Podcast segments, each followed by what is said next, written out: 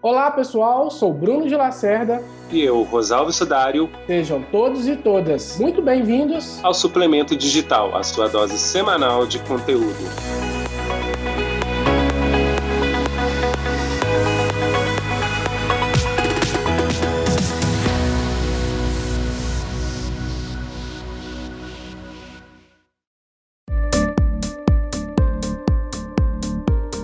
Olá, seja muito bem-vindo a mais uma edição do Suplemento Digital.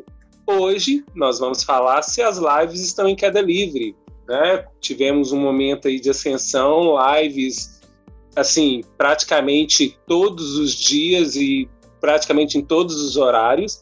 E hoje a gente está aqui com o Rodrigo Nigre, né?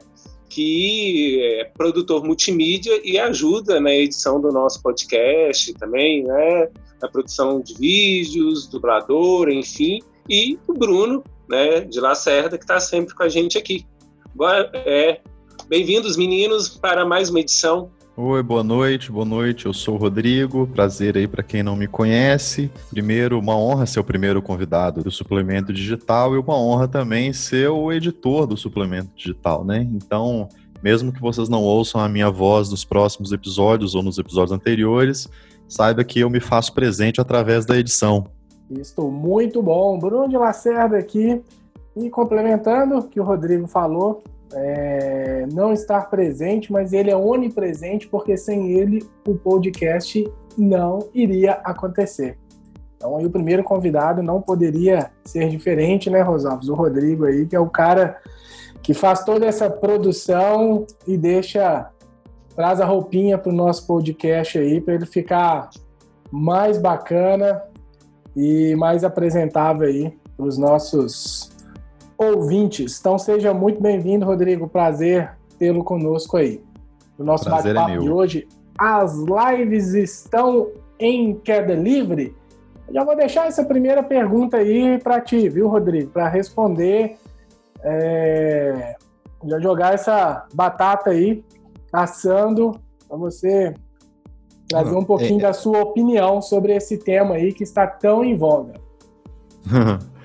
É, é engraçado, né? É, o recurso de fazer live não é, uma, não é uma novidade, né? Não foi uma novidade desse ano. Sempre esteve aí, muita gente já fazia live antes e tal, mas por causa dessa pandemia, por causa do, dessa restrição social que a gente está tendo fisicamente, né? Acabou que o pessoal empolgou com live e agora tem live o tempo todo. E eu acho engraçado porque isso entra num paradoxo, porque a gente tava nesse, nesse, nessa evolução digital que a gente estava tendo agora, com, com Netflix, com serviços on demand, streaming, etc. A gente tem um tipo de serviço que você consome a hora que você quiser. Mas com esse crescimento gigante das lives, a gente voltou meio a ficar preso a horário, igual TV aberta, ou igual, igual TV em geral, né? Você tem um horário da live, a live vai começar às 7 horas, então você tem que estar ali presente naquele horário para assistir a live, exceto aquelas lives que as pessoas deixam gravadas e tal. Mas é, é por regra, assim, se você quer participar do ao vivo, aí tem que ser naquele momento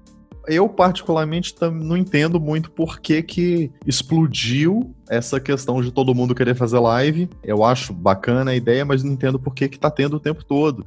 Né, você liga o Instagram, você tem cinco, seis lives acontecendo ao mesmo tempo, não dá nem para você acompanhar exatamente por essa questão que eu falei, né? Você perdeu aquela, aquele recurso de você poder assistir no horário que você quer. Agora você tá preso ao horário da live para assistir, para acompanhar, né? Seja quem for que você segue, um influenciador, um cantor, né? uma autoridade que seja da, da, do assunto que você, que você se interessa. E a sensação é essa um pouco, sabe? Então, que tá em queda livre mesmo, que fugiu um pouco do controle porque até quem nem sabia que, que era live tá fazendo agora também, né? É, isso que é, é, é, é interessante falar sobre isso, Vamos primeiro trazer um pouquinho sobre este cenário aí de pessoas comuns que não são famosas, depois a gente pode abordar, né, trazer que são dois casos específicos, né? Pessoas comuns, qualquer um no Instagram hoje está fazendo live, como você citou, e tem pessoas famosas, celebridades que estão tentando de alguma forma rentabilizar porque os seus negócios pararam, né? Entretenimento, show, música, é, tá off. Então, muita gente aí tentou, tentando rentabilizar, né? A gente vai falar um pouquinho sobre aí é, a publicidade, né, os patrocínios em live aí, muita gente, muita gente ganhou muita grana nas primeiras, no boom, e agora já deu essa caída. Mas falando um pouco de pessoas, né, profissionais que queiram, que estão vendo o Instagram como uma forma de apresentar os seus serviços e negócios, é, eu acho que as pessoas se empolgaram um pouco. Na verdade, houve aquele primeiro, aquela primeira empolgação. Muita gente deixou de fazer live. No meu caso específico, é, eu estou bem criterioso para live, né? Teve uma época que eu eu cheguei a fazer três lives semanais, meio que fiquei com preguiça, a verdade é essa. e questão de preservar também, querendo ou não, fica muito exposto, né? Não sei se você também concorda. Então eu, eu, eu tava me achando muito exposto e vi que tava caindo no senso comum também. Então, ou seja, acaba que o conteúdo já não era tanto de qualidade. Então, hoje, particularmente, eu estou trabalhando com lives quinzenais, né? Tanto no Instagram como no YouTube também, que no YouTube você consegue um público um pouco mais qualificado. Mas tem muita gente que se empolgou e tá lá no Instagram fazendo live todos os dias e eu acredito que a pessoa tá até depreciando, sabe? A marca dela porque fica banalizado demais, né? Fazendo live todos os dias, ninguém, é difícil uma pessoa ter conteúdo, a não ser que a pessoa seja realmente a que a gente chama creator, né? Aquelas pessoas ali que vivem de produção de conteúdo digital. Mas você vê, né, profissionais que nunca produz, nunca foram produtores de conteúdo em mídias digitais, sociais, estão lá todos os dias. Será que esse cara realmente consegue entregar um conteúdo de qualidade? De uma hora para outra ele virou um produtor de conteúdo digital? Né? Então fica aí a pergunta. E a grande maioria não. Então banalizou e com isso, uma pessoa que está entregando conteúdo legal perde oportunidade. Por quê? Eu tenho visto muita gente, Rodrigo, comentar: ah, não assisto mais live. É, live, uhum. os conteúdos estão péssimos. Mas, poxa, não é todo mundo. Né? Tem pessoas que estão utilizando lives de forma estratégica, no lançamento de um produto, serviço. Outras estão ali sem sentido algum, quer fazer live todo dia, né? ou tem uma ânsia de fazer live, de fazer live, achar que está presente não está gerando engajamento, conexão nenhuma. Né? Então, acredito, pelo lado de, de, profissionais comuns, que não sejam influências, né, artistas famosos, está em queda livre sim, por conta do excesso de conteúdo, né, o que a gente chama de infoxicação, muito conteúdo sendo despejado aí, e a qualidade cai, porque naturalmente ninguém consegue sustentar. Então, eu acho que fica insustentável. Né? Então, assim, eu já gosto, sempre eu falo, né, Rosalvo, não gosto de ficar em cima do muro. No começo dos nossos episódios, a gente já gosta de trazer as respostas e depois desmembrar em cima disso, eu acredito que sim, está em queda livre, principalmente sobre a ótica de profissionais que não são pessoas aí famosas, personalidades ou mesmo influenciadores. Engraçado também, só complementando, você falou dessa questão da queda de qualidade.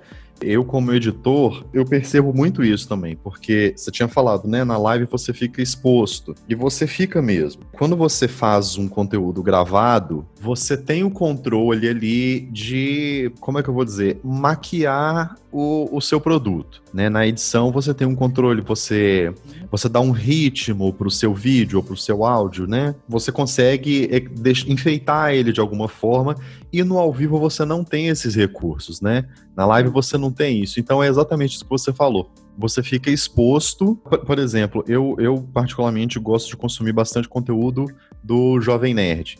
Muito Eles bom. nunca foram de fazer live. Mas de uns tempos para cá, com a moda das lives, eles implementaram no canal deles a leitura de e-mails do Nerdcast, né, que é o podcast, podcast. deles. Eles faziam sempre a leitura de e-mails no início de cada episódio e agora eles estão fazendo essa leitura de e-mails através de live no canal do YouTube deles. E honestamente, eu ainda não assisti nenhum. Eu posso estar enganado, pode ser que eu esteja perdendo um conteúdo maravilhoso, mas eu não consigo ver muita necessidade desse tipo de conteúdo ser transmitido ao vivo, porque assim como num roteiro de filme, de série, de novela ou de qualquer coisa, quando você está fazendo um produto audiovisual, tudo que você faz tem que ter uma razão, tem que ter um motivo, tem que ter um propósito. Você fazer um ao vivo tem que ter um propósito dele ser ao vivo.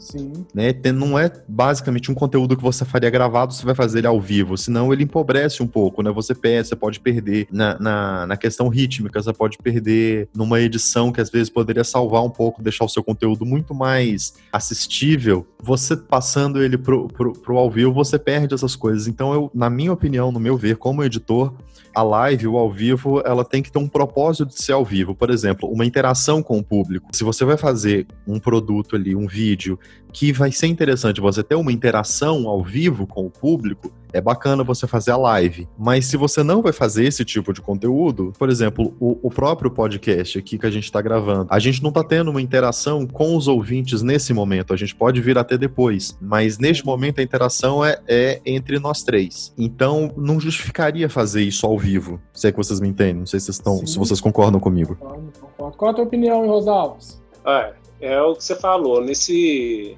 né, Rodrigo? Nesse primeiro momento, é, a gente está fazendo a conversa entre nós três. A conversa por conta das mídias, da onde vai ser colocado o conteúdo, que vai surgir na participação de outras pessoas. Um dia, toda a vida, entretanto, né? Quem sabe a gente faz um, um ao vivo, né? Com a participação das pessoas, que eu acho que a questão das lives, né?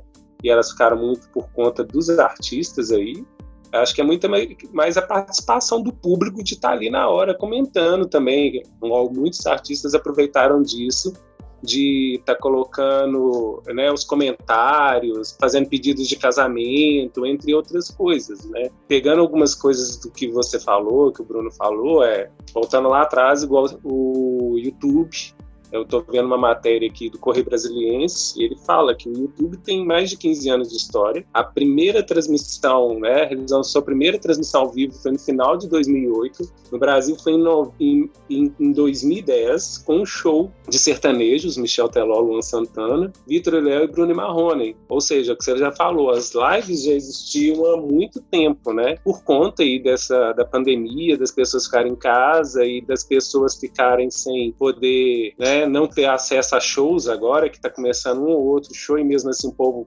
preso dentro dos carros, né? É que a gente está tendo. É, é, as pessoas estão podendo participar de novo, está tendo aquele contato ali. É, é, o que você falou. Eu mesmo assisti algumas, mas eu não tive a paciência. Para mim não é a mesma coisa estar tá vendo pela tela o mais empolgado que esteja o artista, dependendo do que eu estiver assistindo, se a pessoa que estiver fazendo uma live ela não conseguir me prender, e aí eu não estou falando só de shows, mais de conteúdos independente do que for conteúdo, se não for uma coisa que a pessoa souber fazer bem feito, tiver um roteiro bacana, ou se ela souber improvisar muito bem, não vai dar muito certo. É, acaba ficando cansativo, chato, né? E é o que o Bruno falou: a pessoa tem conteúdo sempre para todo, todo dia fazer uma live. Igual tem um, eu conheço pessoas que estão fazendo lives todo dia. Para suprir, ele faz cada dia um tema e tem dias que são com pessoas que já né, começaram a fazer aquele dia seu, aquele dia daquela pessoa. Já fez todo um esquema de fazer lives todos os dias.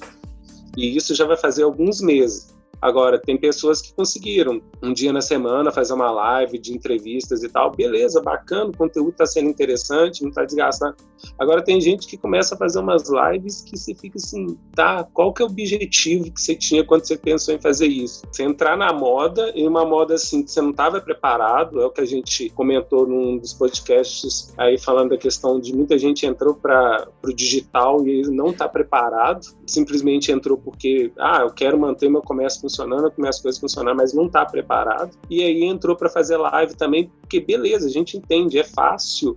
Se você for pensar, não, não é um recurso tão complicado. Você clica no Instagram, coloca ao vivo. Você clica no Facebook ao vivo, YouTube ao vivo, que é o que você falou, questão técnica. Se você não for preocupar com recursos técnicos, com som, essas coisas todas, internet que tem que estar tá funcionando bacana, e a gente sabe que, por exemplo, esse, os sertanejos aí para fazer esse tanto de é, shows durante três, quatro horas, a internet tinha que estar tá funcionando super bem. Não tinha que ter queda, não tinha que ter nada, e assim, não é todo mundo que tem, por mais que a maioria das lives de artistas eram com fundo solitário, mas lógico, rola um patrocínio, um dinheiro ali por trás para levar as pessoas, para fazer a, a marca tá aparecendo lá no fundo, para levar essa internet funcionando aí. Então, é, é uma moda né, igual a gente está falando aqui, que começou a diminuir um pouco, ainda tem algumas pessoas fazendo, mas se você for pensar, até quando ela começou a ir para televisão, né, que é uma matéria que a gente,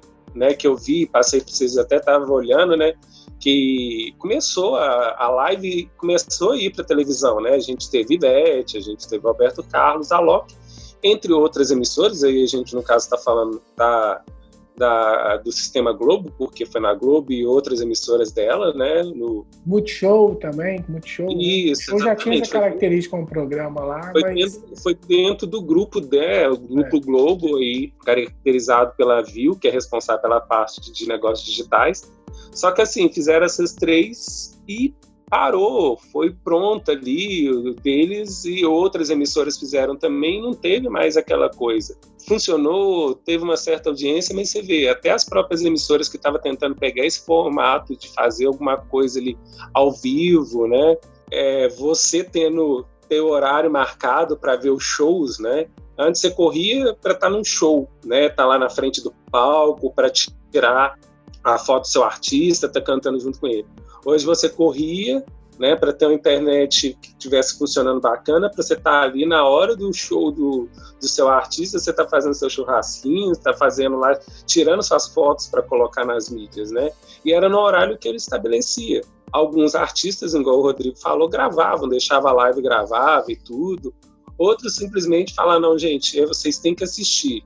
Para eles é muito melhor, né? Assistindo ali na hora, hum. entra no ranking lá das, lives mais assistidas, né? Que o Brasil, por essa moda aí, entrou nos tá nas primeiras categorias aí com outros artistas, né? Sim, é, eu, eu, eu acredito muito, né? Ainda não entrando, só para a gente finalizar aqui, para a gente entrar de fato aí nessa parte mais das celebridades e influências. Isso vai ser seleção natural, sabe, meninos? acredito que vai passar, né? A gente sabe que tudo, tudo quando é, é, é algo novo, né? Existe ali aquele momento que atinge o pico ali e depois começa a, a, a, descer literalmente a serra. Então vão ficar as pessoas que realmente utilizam as lives de forma estratégica e essas que estão lá né, por oportunidade ou mesmo empolgação. Muita gente que não tinha, não utilizava o Instagram, aí descobriram live e estão igual parecendo criança no playground, né? Estão lá divertindo, brincando, achando que live é aquela coisa maravilhosa. Mas muitas vezes esquece que está depreciando e desgastando a sua imagem, como eu falei. Então acredito que isso vai dar uma, né, o mercado ele vai dar uma equalizada aí isso vai ser controlado de certa forma pela seleção natural, porque os conteúdos que estão ruins, breve, breve, essas pessoas irão perceber isso em algum momento que o seu engajamento caiu, que está fazendo live à toa, que perdeu tempo, que isso não traz mais resultados. E daí quem tem conteúdo bom vai conseguir trabalhar. E é tão. A gente pode falar que isso foi tão exponencial que o próprio Instagram não conseguiu manter as lives lá dentro do ao vivo. Ele jogou isso pro IGTV, né? Porque as lives estavam dando muito problema, muito bugs, então ele agora coloca como se fosse o IGTV ali, porque pelo excesso de lives simultâneas. Então, ou seja, o próprio Instagram não estava. A, a, a ferramenta não estava preparada, né? não tinha tecnologia tão robusta para suportar tantas lives ao mesmo tempo. Outro dia eu contei, logo no começo, né, quando, quando virou febre, cara, eu tinha 27 lives simultâneas lá no meu feed. 27, eu contei, 27 perfis fazendo lives simultaneamente, ou seja, você não, você fica desorientado. O que que eu vou assistir aqui? O que que eu não vou assistir? Então isso já diminuiu. Hoje o pico eu já observo, eu já estou observando que bate 10. O pico na época né, de, de do boom aí, 8 é, horas, 21 horas, é horário nobre, né? Igual a TV tem horário nobre, as lives começaram a concorrer com a TV. Então uhum. a segunda tela virou a primeira tela. A gente fala tanto aí de segunda tela, as mídias sociais, acaba que virou a primeira tela e a TV tradicional é, virou a segunda tela. Agora, para a gente entrar aí, eu acho que, né, o, o, o, eu acho que o mais bacana aqui a gente discutir é justamente sobre as celebridades, que é o que o Rosalves e o Rodrigo falou com muita propriedade, que isso já acontecia, mas não de uma forma é, tão forte como vem acontecendo agora. O Rosalves até citou aí de uma guerra, né, e que a gente pode falar o nome da, de TV, não tem problema nenhum, não tem jabá aqui não, tá, pessoal? Ainda. Ainda, ainda não temos ainda, jabá. Ainda, ainda. É, o Grupo Globo aí, se quiser, se quiser patrocinar, estamos abertos a negociações, tá? Aí a gente não vai citar o concorrente não, tá bom, pessoal? estamos abertos. Mas por enquanto a gente vai citar o concorrente sim a Record iria ser a primeira, iria debutar aí as lives, né? Parece com o Fernando Isso. e Sorocaba. Fernando e Sorocaba. Aí a Band veio e deu a rasteira em menos de 24 horas e trouxe um outro sertanejo, um outro sertanejo não, que canta Axé, o Léo Santana, né? Léo Santana, é isso. E trouxe o Léo Santana, tudo isso para levar aí o prêmio, né, da TV que iniciou aí, startou a primeira TV aberta a fazer uma live ou seja, uma guerra aí nos bastidores. Mas foi breve porque isso não foi para frente, foi aquela matéria que você acabou de citar, né, Rosalvo?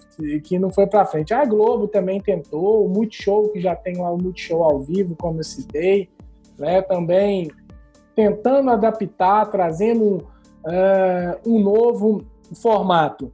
Mas a dúvida, acho que o Rodrigo tem um conhecimento maior nisso, Rodrigo. Uma outra pergunta eu quero lhe fazer: como monetizar? A gente sabe que a monetização estava focada exclusivamente na publicidade. Né? E no Brasil a gente sabe que reina em publicidade aqui é, é cerveja. E houve muitas críticas, né, da época lá da primeira live lá com aquele cantor sertanejo, como é que ele chama? Gustavo, Gustavo Lima, que excesso de bebida né, que estava motivando, fazendo apologia à bebida e o pessoal ficando tonto e falando bobagem e as cervejas patrocinando pesado. Você acha que a monetização, ou seja, rentabilizar lives exclusivamente da publicidade ou existe outras formas, como por exemplo, uma dupla sertaneja que eu não lembro o nome, estava querendo fazer um estilo Netflix, né? Ou seja, você pagava uma assinatura R$ 9,90, R$ 14,90 por mês e você teria acesso exclusivo da live desses caras. O que, que você vê aí com relação à monetização das lives? Nossa, pergunta difícil essa aí. É, a, a, ideia é interessante, essa fazer tipo um Netflix das lives e tal, mas honestamente e aí é opinião minha, exclusivamente minha, eu acho que não dá certo. Primeiro que você tem três grandíssimas plataformas que fazem lives gratuitamente, que é o YouTube, o Facebook e o Instagram.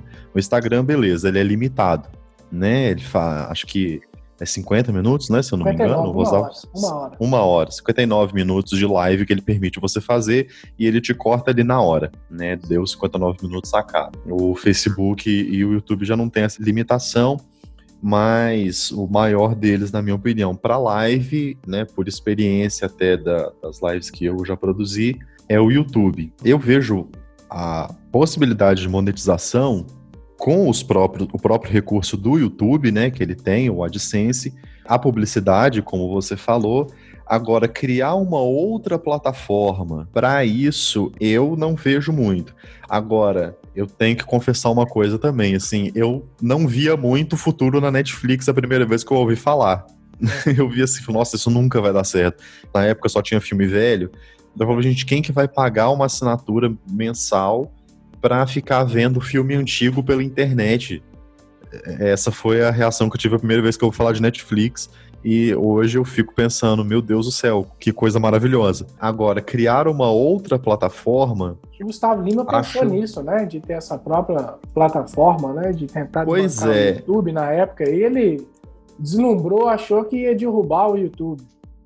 É, eu acho difícil. Primeiro que o YouTube é uma plataforma mundial. É. Né? É, é, mas eu, eu, eu não vejo assim, na, não acho que seria uma boa ideia criar mais uma plataforma, sendo que a gente já tem plataformas consolidadas que fazem isso gratuitamente, inclusive. Agora, o próprio YouTube também tem é, uma maneira de você monetizar de maneira exclusiva, que é a, o recurso de você virar membro do canal. E para quem não conhece essa, essa ferramenta do YouTube, né, os, os inscritos no seu canal podem se tornar membros ajudando com alguma quantia o seu canal, né? E aí você pode recompensar esses membros do canal de alguma forma, seja com live exclusiva, seja com vídeo gravado mesmo exclusivo, e por aí vai. Então, até nesse quesito, você pode criar ali para o seu público um conteúdo pago, um conteúdo que, que eles vão pagar para você, para eles terem acesso através do próprio YouTube, que não vai requerer de você criar uma outra plataforma que as pessoas a, a, vão aderir a essa plataforma. É, eu citei agora há pouco a Netflix, por exemplo. E, bom, como o Bruno falou, não tem jabá, então eu espero que você não perca esse patrocínio, esse patrocínio agora, um possível patrocínio de, é, da, do Telecine. Mas a primeira vez que eu experimentei o Telecine Play, eu achei uma porcaria. É. Né? É, é, gente, mas assim, achei muito ruim, muito ruim, travava muito. Assim como sabe? a Amazon Prime também ainda tá ruim, né? É, tá ruim, né? Então. Então, assim, não é uma coisa simples é, dificilmente o, ele ia conseguir deixar isso barato para dar um serviço de qualidade. A Netflix ela é relativamente barata, sendo que ela, eh, na minha opinião, poderia ser até um pouco mais barato, acho que já está ficando um pouquinho caro, mas é, é, você tem, se você quer criar um conteúdo só de música, só de live, por exemplo, você pode utilizar um, a própria plataforma do YouTube para fazer isso.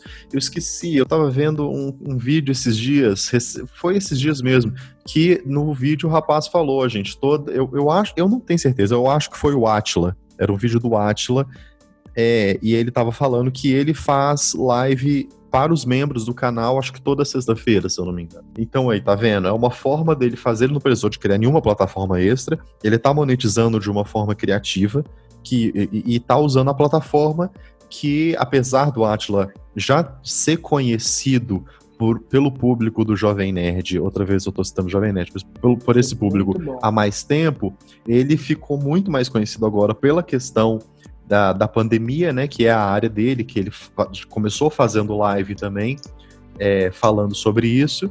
No próprio, na própria plataforma que ele ficou mais conhecido agora, ele está criando aí um conteúdo exclusivo para ele conseguir a monetização do canal dele. É, eu acho que eu, você acredita, Rodrigo Rosalves também pode dar opinião. Nesse modelo híbrido, né, eu, vai ter um show agora, vai ter um evento uh, em Brasília. Por que, que esse modelo híbrido eu acredito que vai funcionar e pegar?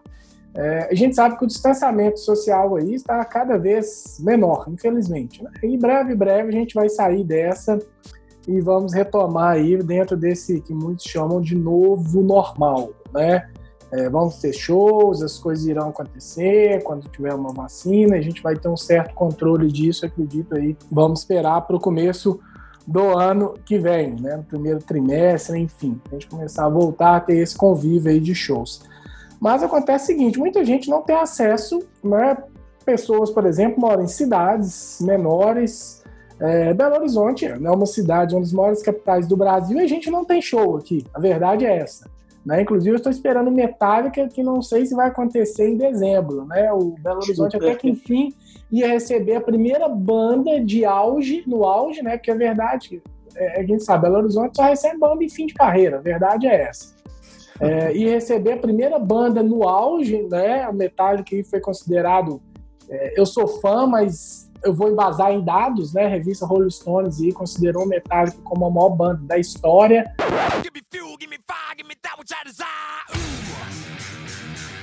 Ganhando de YouTube, Bon Jovi, outras bandas, foram 15 indicadores que identificou que Metallica é a maior banda. Tempo de. Mas, mas ganhou do molejo? Criança. O molejão ficou em, em, em 50 não sei o quê. Ficou bom, ficou bem posicionado ficou bem posicionado. Sim, é melhor do que Beatles. É, é melhor do que Ramones, né? Existe esse clássico. Né? É que é melhor do que Ramones.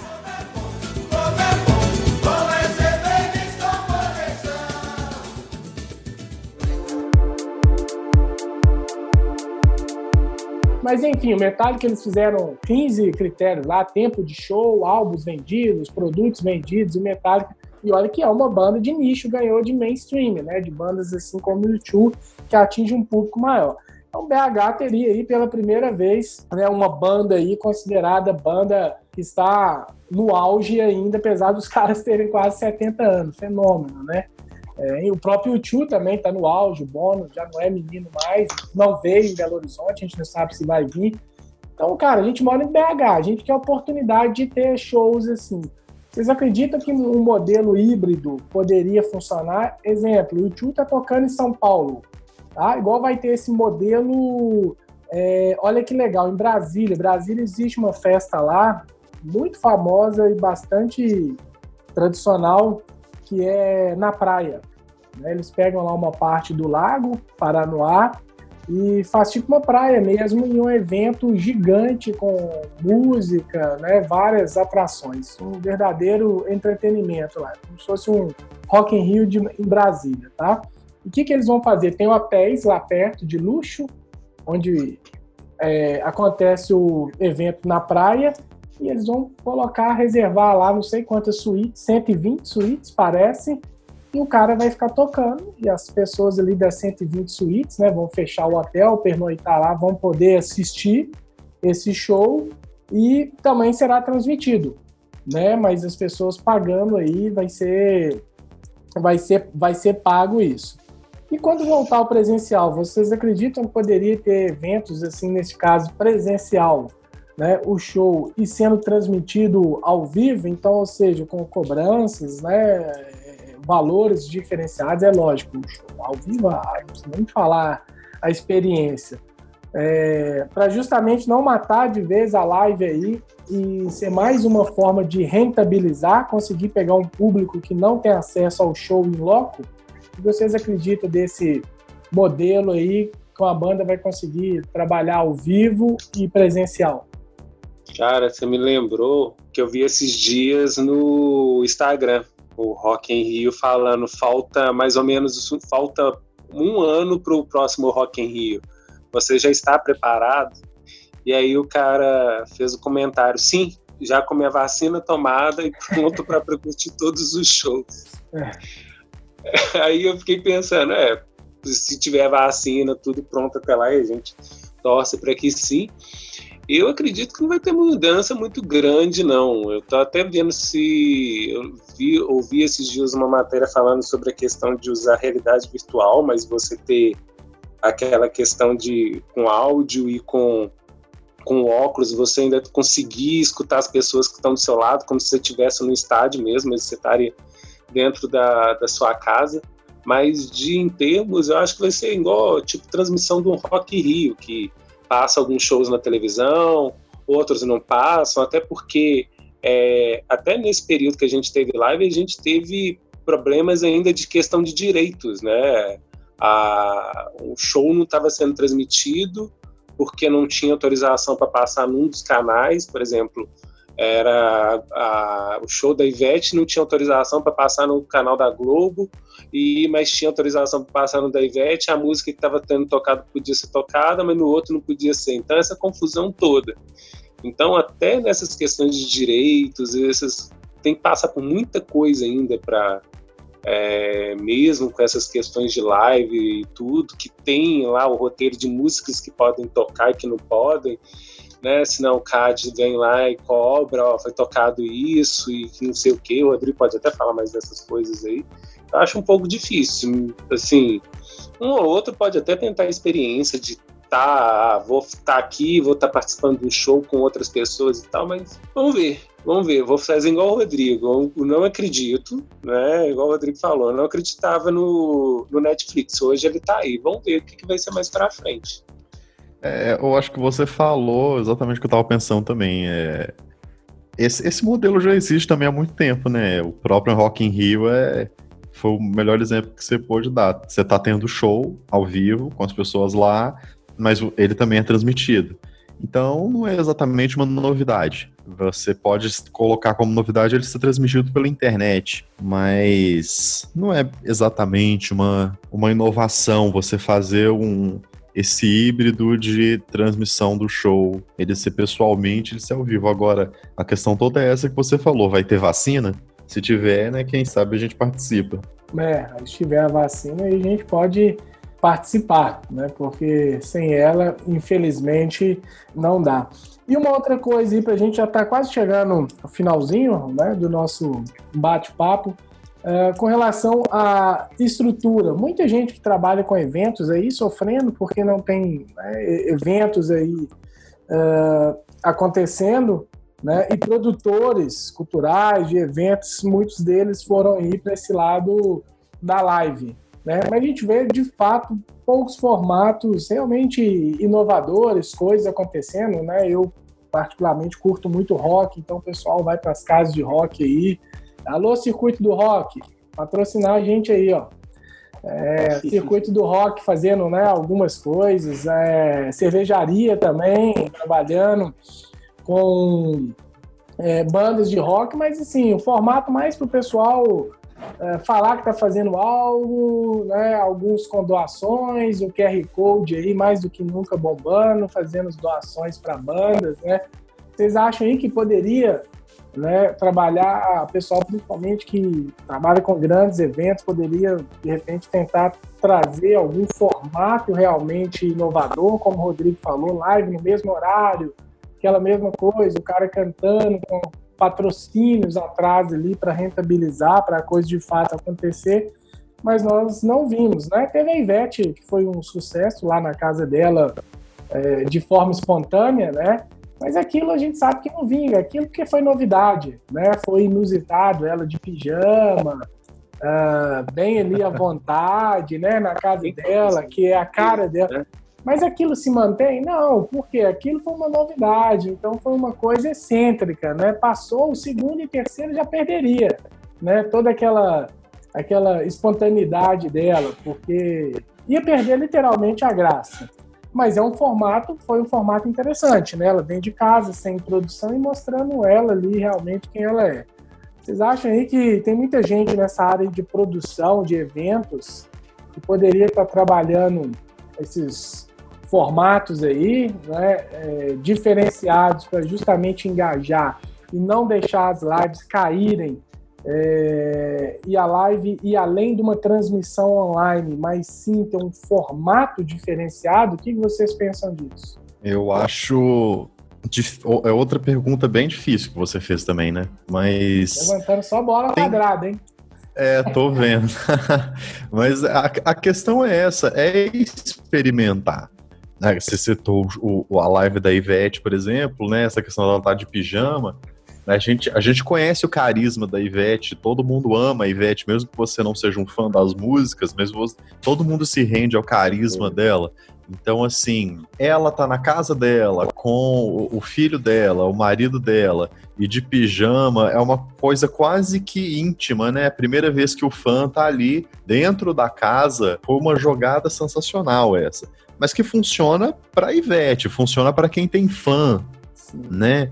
Funciona para quem é grande. Você fazer essa coisa simples, informal, de aqui, gente, sabe, a gente estava vendo a cozinha, a Ivete estava cantando ali na sala, na cozinha, né? sei lá, não lembro agora direito. É, então assim, cê, é, é, é, é, o que a gente faz no dia a dia.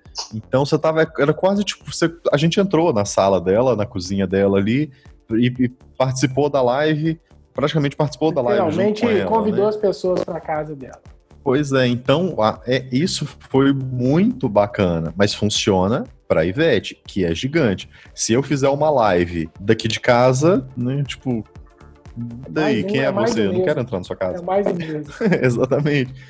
Eu fui, só abrindo um parênteses aqui, eu, eu cheguei a me arriscar uns meses atrás na questão do ao vivo, né, de fazer a live, mas tudo bem que eu também é, estava experimentando, porque é, eu ainda não tinha produzido nenhuma live e eu precisava aprender como utilizar as ferramentas.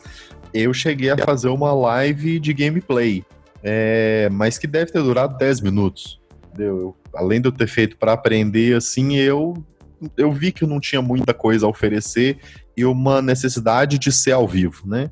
Então, para mim, por exemplo, eu não sou grande, eu não sou ninguém, não durou. Agora você pega uma referência, se a gente pegar aí é, os grandes youtubers gamers, eles fazem uma live de uma gameplay, dá super certo, né?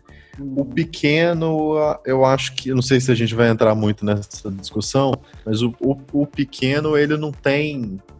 Você tinha falado de estrutura, né? De, de, de de ser uma coisa mais simples, de né? recurso. É o pequeno eu acho complicado, porque a gente vê muito eu participei esses dias do, de uma semana de lives do próprio YouTube que estava fazendo uma. Eles fizeram uma semana especial aí. Isso, o aulão de criação que eles fizeram. Eu não consegui ver todas, mas normalmente é aquele mesmo discurso: ah, qualquer pessoa consegue, basta ter uma câmera. Se você não tiver muito recurso, não tem problema, você com um celular consegue. Mas eu, eu não vejo muito assim. Porque se uma coisa for sem qualidade demais, ela não vai chamar atenção, como você está falando, principalmente se você for um pequeno. Se você é um grande, não tem problema. Você pode fazer uma coisa um pouco de qualidade porque você já tem nome, mas você é pequeno, não dá tanto para você fazer uma coisa tão de baixa qualidade, tão amadora, porque as pessoas vão olhar, vão, vão ver o amadorismo ali nos primeiros três segundos e vão partir para o próximo. A gente já tem muita coisa de muita qualidade para se arriscar muito no, no amadorismo. Então, até para essa questão das lives, é importante você dar uma estudada, uma pesquisada em como é feito e pensar numa forma de fazer uma coisa de qualidade, porque se você já não for um grande nesse meio, você não vai se destacar de forma alguma. Legal, legal. Considerações finais, Rosalvo? né? E sem criatividade nenhuma, né? Porque é. às vezes você está copiando o que o outro está fazendo. O problema das lives, acho que essa, vamos dizer, essa queda que a gente está falando foi muito isso, né? Ah, vou fazer na minha casa. A Ivete fez daquele jeito, e aí o outro, vou fazer na minha casa. Tá, faz na sua casa, aí você vai fazer o que além da sua casa? Por exemplo, a Ivete fez de pijama, o Alok fez colocando luzes lá, né, chamando até os ETs, né? Tanta que ele usou. Aí, beleza, o outro fez na casa dele, no jardim. E aí, começou todo mundo fazendo na casa para mostrar que estava ali, né, mais intimista. Começou todo mundo copiar. Ninguém fazendo de diferente. Não teve. E aí, o que a gente fala, a participação do público ficou só ali nos comentários, não teve um ou outro ensaiou alguma coisa ou outra, não teve uma novidade, ninguém fez, né?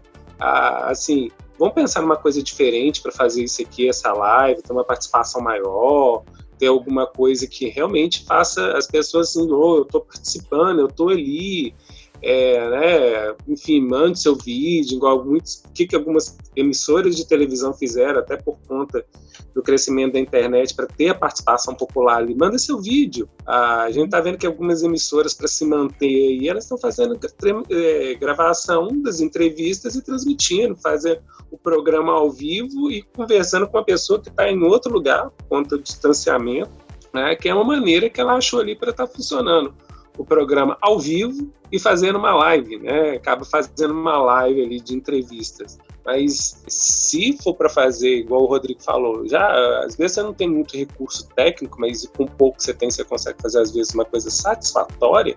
Mas pelo menos pensa, tá, quem está do outro lado, o que, que eu vou fazer?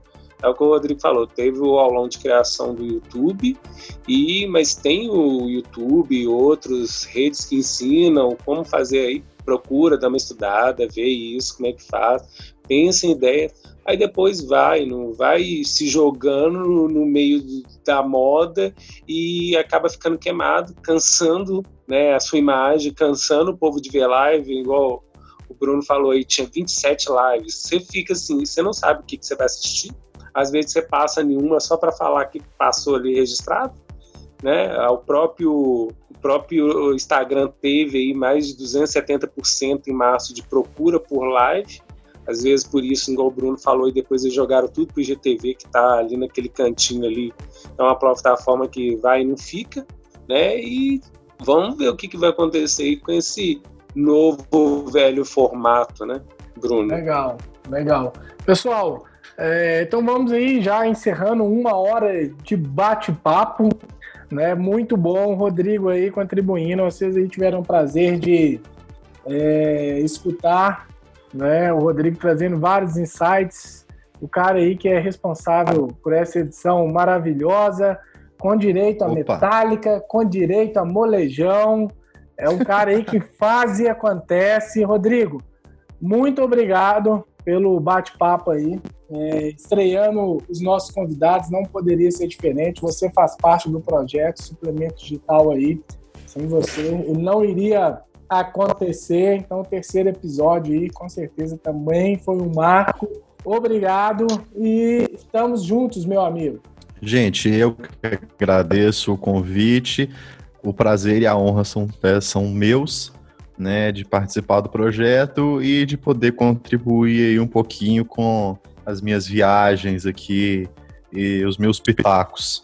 Muito bom. É isso, Rodrigo. Sempre, né? Sempre que a gente tiver algum tema, alguma coisa aí, não só na edição, né, do nosso podcast, do podcast aí, do nosso podcast, mas uh, ah, para ouvir sua voz também, né, essa voz de locutor.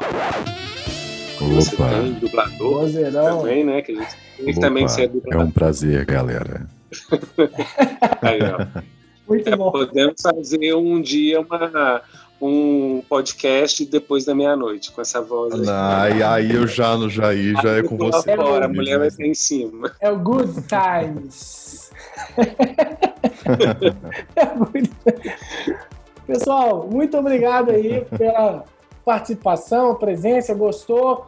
Compartilha aí esse podcast né, nos grupos de WhatsApp, manda para a tia, manda para o tio, o avô, enfim. Compartilhem nas redes sociais. Vamos cada vez mais reverberar, espalhar esse podcast. Muito obrigado e até a próxima. Valeu, pessoal! Esse podcast foi editado por Rodrigo Nigri.